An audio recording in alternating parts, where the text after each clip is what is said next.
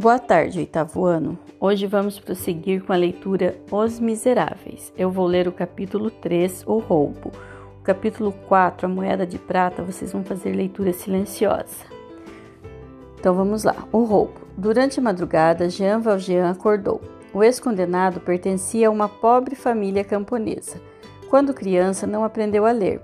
Ao crescer, tornou-se podador de árvores. Órfão de pai e mãe, foi criado por uma irmã mais velha, casada e com sete filhos. Quando tinha 25 anos, a irmã enviuvou. O filho mais velho tinha oito anos e o mais novo, um. Jean Valjean tornou-se o arrimo da família.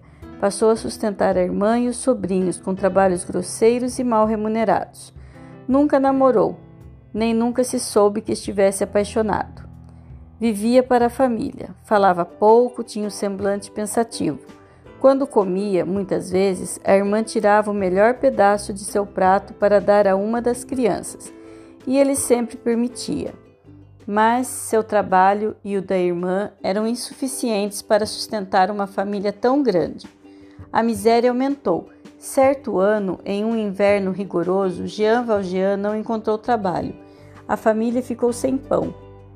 Sem pão, exatamente como está escrito: sete crianças. Em uma noite de domingo, o padeiro da aldeia ouviu uma pancada na vidraça gradeada. Correu. Chegou a tempo de ver um braço passando por uma abertura feita por um murro na vidraça. O braço pegou um pão. O, padrei, o padeiro perseguiu o ladrão que tentava fugir. Era Jean Valjean. Isso aconteceu em 1795. Por esse crime, foi condenado a cinco anos nas galés Explica-se: as galés eram barcos movidos a remo.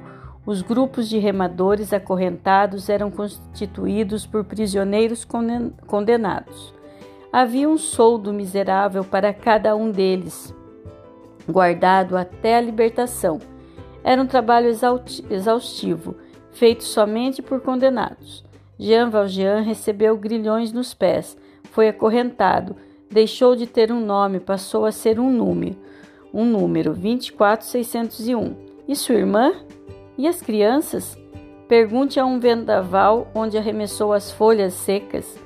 Sem ninguém por eles, partiram ao acaso, abandonaram a terra onde nasceram, foram esquecidos. Com o tempo, até Jean Valjean os esqueceu. Uma vez apenas, no quarto ano de sua pena, ouviu notícias de sua irmã por alguém que os conhecera. Vivia em Paris com apenas um dos filhos, o menino mais novo. Dos outros, nada se sabia. A irmã trabalhava todos os dias como operária, deixava o filho em uma escola. Mas, como esta só abria mais tarde, o menino ficava esperando no frio. Essa notícia foi como um relâmpago, como uma janela aberta sobre o destino de quem ele amava. Uma janela que se fechou e não se abriu novamente porque Jean Valjean nunca mais os encontrou, nem soube deles, por mais que os procurasse mais tarde. No final do quarto ano de condenação, de condenação, Jean Valjean tentou fugir. Ficou livre dois dias até ser capturado. Foi condenado a mais três anos. Quando cumpriu seis, tentou outra vez, mas não conseguiu fugir resistiu aos guardas que o encontraram em seu esconderijo e ganhou mais cinco anos com castigos. No décimo ano e no décimo terceiro, quis fugir outras vezes e sua pena aumentou mais ainda, até cumprir 19 anos, por tentar roubar um pão. Durante a prisão, o inofensivo podador de árvores tornou-se um homem temível. Tinha ódio da lei e da sociedade por consequência de toda a humanidade. De ano para ano, sua alma foi se tornando amarga. Desde que fora preso, havia 19 anos, Jean Valjean não soltava uma lágrima. Quando foi posto em liberdade, acreditou que podia ter uma nova vida, mas recebeu uma quantia miserável pelos 19 anos de trabalhos forçados. Seu documento de identificação dizia se tratar de um homem perigoso.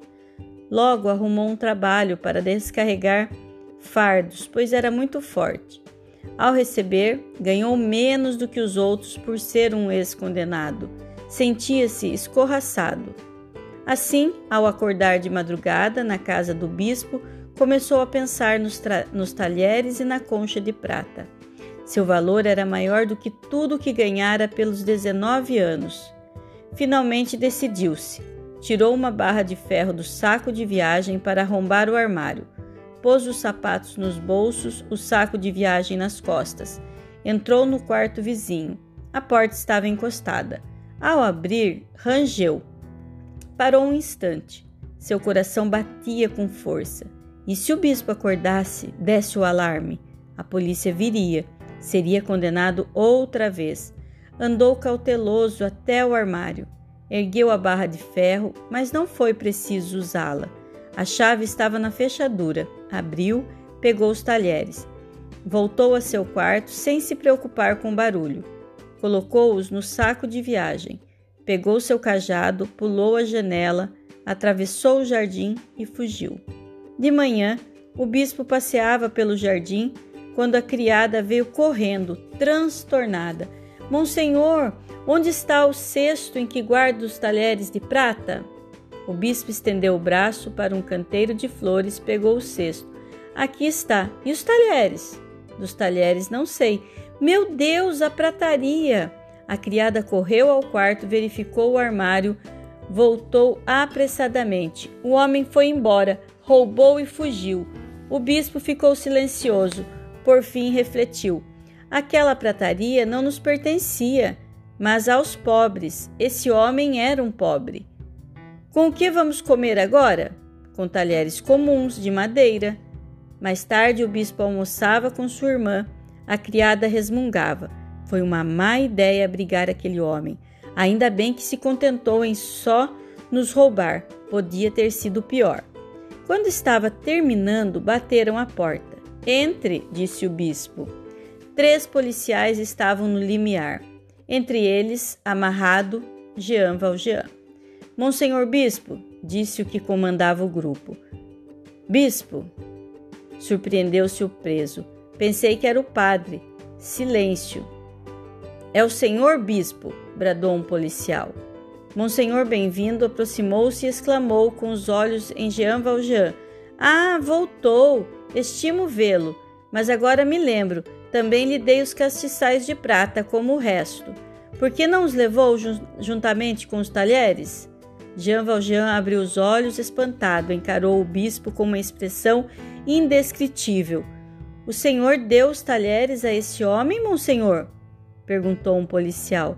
Nós o vimos com ar de quem foge e o prendemos para averiguar. Estava com essa prataria. E disse que ganhou de um pobre padre na casa de quem passou a noite. É verdade. Por que está preso? É um engano.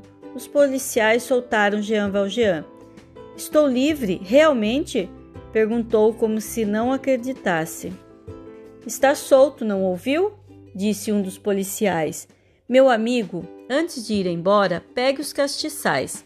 O bispo foi até a lareira, pegou os dois castiçais de prata, deu-os a Jean Valjean. A irmã e a criada olhavam para ele em silêncio. Jean Valjean tremia. Pegou os dois castiçais com um ar desvairado. O bispo disse aos policiais: Podem ir, senhores. Aproximou-se de Jean Valjean. Não se esqueça, não se esqueça nunca de que prometeu usar esse dinheiro para se tornar um homem honesto. Jean Valjean, que não se lembrava de ter feito essa promessa, ficou sem resposta. O bispo continuou solenemente: Jean Valjean, meu irmão, lembre-se de que já não pertence ao mal, mas sim ao bem. É sua alma que acabo de comprar. Eu a furto dos maus pensamentos e do espírito da perdição para entregá-la a Deus.